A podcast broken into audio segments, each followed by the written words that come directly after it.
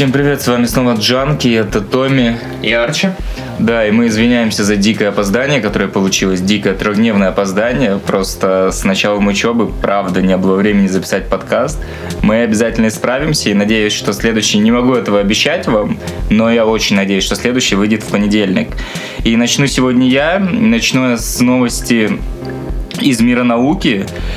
Э, касается она искусственных органов, потому что впервые для печати искусственной печени применили литографию. В чем, собственно, суть? Литография — это такой один из методов печати, и основная проблема в выращивании искусственной печеночной ткани э, состояла в том, что невозможно было произвести, воспроизвести микроструктуру сосудов, то есть саму ткань вырастить было довольно нетрудно, а с сосудами была проблема. А так как печень кровоснабжается очень сильно, то сосуды играют, в принципе, ключевую роль. И сотрудникам Северо-Западного аграрного и лесоводческого университета в Янлине они использовали абсолютно новый подход. Ну, то есть, да, они использовали метод литографии, и определенный материал называется полидиметил силоксан, господи, его не выговоришь. Если кто захочет, может погуглить и обработали получившиеся структуры специальным раствором. После формирования, получается, после того, как сформировалась полноценная трехмерная структура, в нее закачали суспензию определенную для того, чтобы сформированы были сосуды. То есть, э, по сути, это очень большой прорыв в мире, в принципе, выращивания искусственных органов. И в ходе испытаний печень продемонстрировала себя довольно успешно. Системы различных ферментов также функционировали на вполне высоком уровне. И это большой шаг, в принципе, в биохимии и в дальнейшем изучении различных процессов на искусственных органах. Что у тебя там на сегодня? Это очень интересная тема. Я подхвачу эту тематику и продолжу ее новость о том, что наши ученые в Сколково э, заявили о том, что они смогли распечатать, точнее напечатать э, щитовидную железу для мыши. А они создали биопринтер, который может печатать органы, и стали испытывать его на этих лабораторных мышах. Mm-hmm. Вот. Э, и заявили, что в течение 15 лет они смогут перейти к имплантации таких напечатанных органов людям. Ага. То есть они сейчас создали щитовидную железу для мыши, а в течение 15 лет они планируют имплантировать ее людям. Да. Я просто не совсем верю в проекты Сколково, учитывая в то, как они делаются, особенно последнее время, но если у ребят получится, будет действительно забавно, и э, это будет большой прорыв в мире науки, и будет очень круто, если сделать да, это российским да, да, это прорыв, но тут есть одна такая забавная приписка, что основная цель проекта это коммерческая продажа этих принтеров за границу. То, стоп, то есть по сути они создали принтер, который способен напечатать щитовидную железу. Да. Ага, то есть желез, железы они печатать не планируют, они хотят продавать принтеры за да, границу. Да, Прикольно да. они придумали, в общем, абсолютно в духе Сколково. Все понятненько. Вот, вот теперь все сходит. Да, теперь, теперь ясно. Что у тебя, Даня?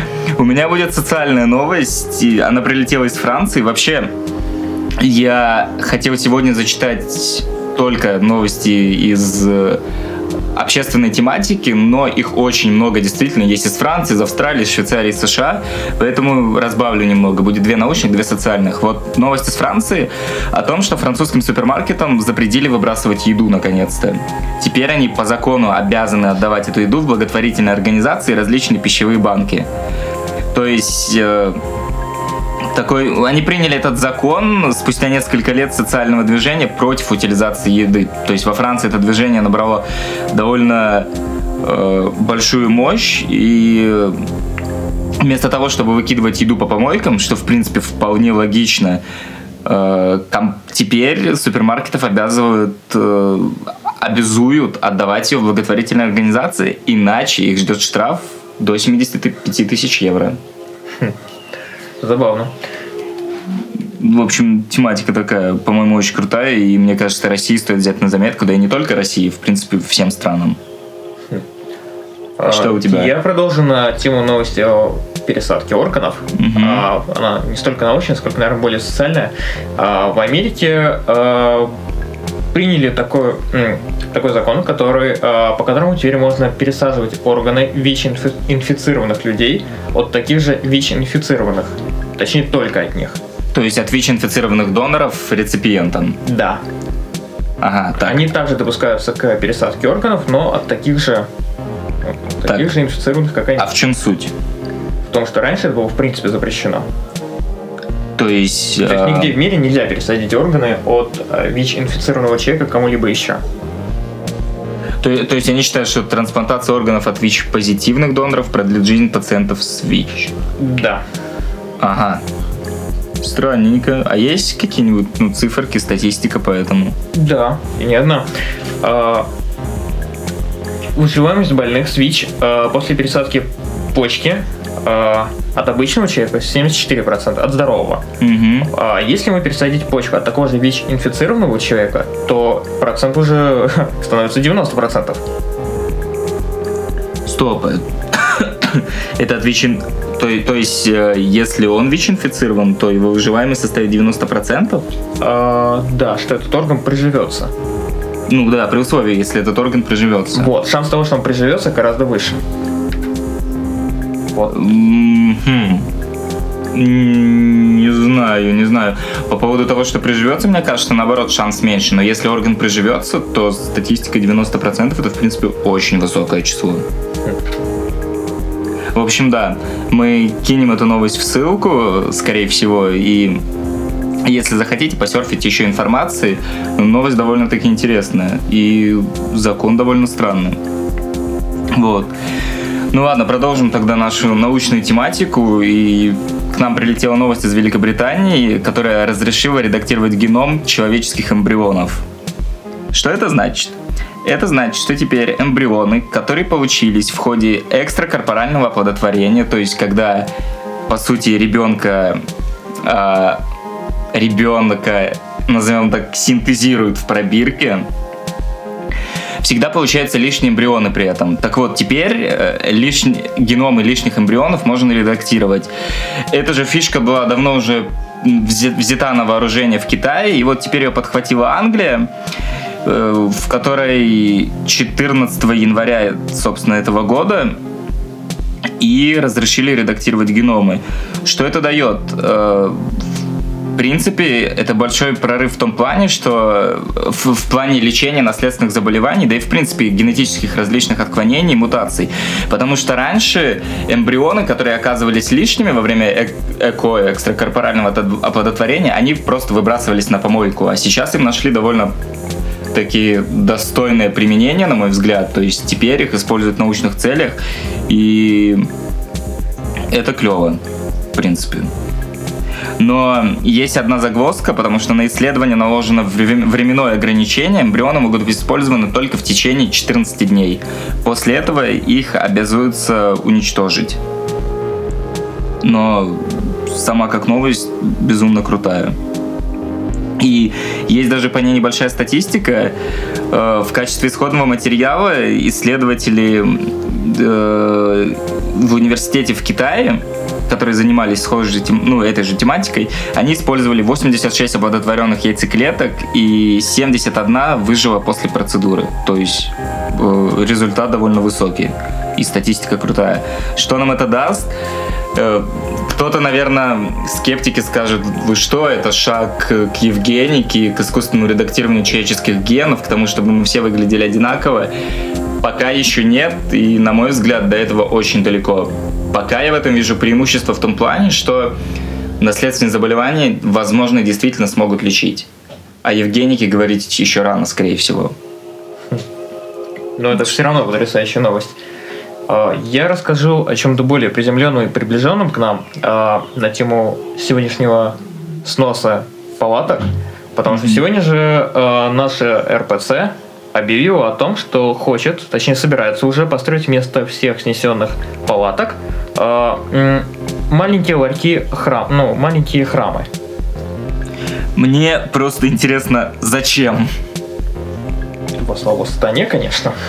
Ну, в смысле, просто у нас в стране не такой недостаток храмов. Почему бы не построить на месте палаток, не знаю, э, какие-нибудь пункты помощи бомжам. Очень- это было бы гораздо круче. Очень просто. У нас есть официальный ответ на эту тему. А, Чем больше храмов, тем меньше тюрем. Вот что ответили представители РПЦ. Прикольно. Мне Да. есть на самом деле что на это сказать. Чем больше храмов, тем меньше тюрем. Потому что я как раз хотел анонсировать новости США. Я хотел прикрепить ее как статью, и я сделаю такой дайджест. И в- в качестве одной из ссылок она будет, потому что статья там довольно объемная. В США придумали такой проект. Они посчитали, что лучше платить преступникам потенциальным, чем содержать их в тюрьмах. Они посчитали расходы на одного потенциального преступника э, в год, э, во, сколько один преступник, содержание во сколько одного преступника обходится в год. Это примерно, по-моему, 35 тысяч долларов. И потом посчитали количество денег, которые они затратят по этой программе. Так вот, количество денег, которые они затратят по этой программе, всего 20 тысяч долларов. То есть 15 тысяч долларов чистой экономии на одном человеке. По-моему, это очень много. И в итоге Сенат Вашингтона принял э, такую вещь, как э, стипендия за несовершение преступлений. То есть, если преступник не совершает преступление, он получает там определенное пособие в размере там 200 или там тысячи долларов. Ну, я не помню точные цифры. По-моему, вот это правильно шаг к борьбе с преступностью. Ну вот насчет храмов я бы поспорил. Подождите, то есть получается, если я хочу получить пособие, а, я не преступник, мне надо ограбить, например, магазин, м, получить за это статью, а потом не ограбить магазин и получить за это день. Но на самом деле фишка программы в том, что они своими определенными методами, там психологи сидят, социологи, они отслеживают потенциальных преступников, людей, которые часто тусят на улицах, обитают в определенных районах, и якобы заносят их в определенную базу данных. Вот этим людям они предлагают поучаствовать в этой программе, и э, они готовы выплачивать им стипендию. То есть, э, ну, на мой взгляд, это довольно круто. Вот. А есть еще что-нибудь по этой новости из РПЦ? Ну, пока американцы думают, мы уже практически приняли это. А, Госдума, в общем-то, поддержала эту идею, чтобы построить ну, маленький локальный храм везде. Прикольно. Вот. Ну, в общем, как всегда. Храмы дело выгодное, сказал господин Смирнов, представитель нашей Госдумы. Классно. Мы про... Ну, это, на мой взгляд, это просто очередная трата денег. А они вместо- даже не стесняются Да. этого. Храмы дело выгодное. Да, да, да, да, да. Ну, просто очередной слив денег в не туда. Ну, хотя ладно, всего есть обратная сторона медали. У меня последняя будет новость из Австралии. Тоже касается церквей, потому что австралийские церкви решили предоставить убежище депортируемым беженцам. По закону страны, по решению суда, в Австралии должны депортировать 267 беженцев. Но представители англиканских и единых церквей Австралии заявили, что несмотря на это, э, они готовы принять этих беженцев у себя, и более того, они готовы дать насильственный отпор правоохранительным органам, если правоохранительные органы попытаются этих беженцев насильно выгнать на улицу. То есть о о помощи, в принципе, заявили около 10 храмов, несмотря на то, что право на церковное убежище законодательно не закреплено. То есть люди делают это исключительно из альтруистических побуждений, и, на мой взгляд, это все равно круто. Почему разгорелась эта тема в принципе в Австралии? Потому что возле здания высшего суда очень долго уже проходит массовая акция протеста из-за решения по депортации беженцев. То есть в Австралии, наоборот, такая политика про беженцев. Такая вот штука из Австралии. Есть что-нибудь еще на сегодня?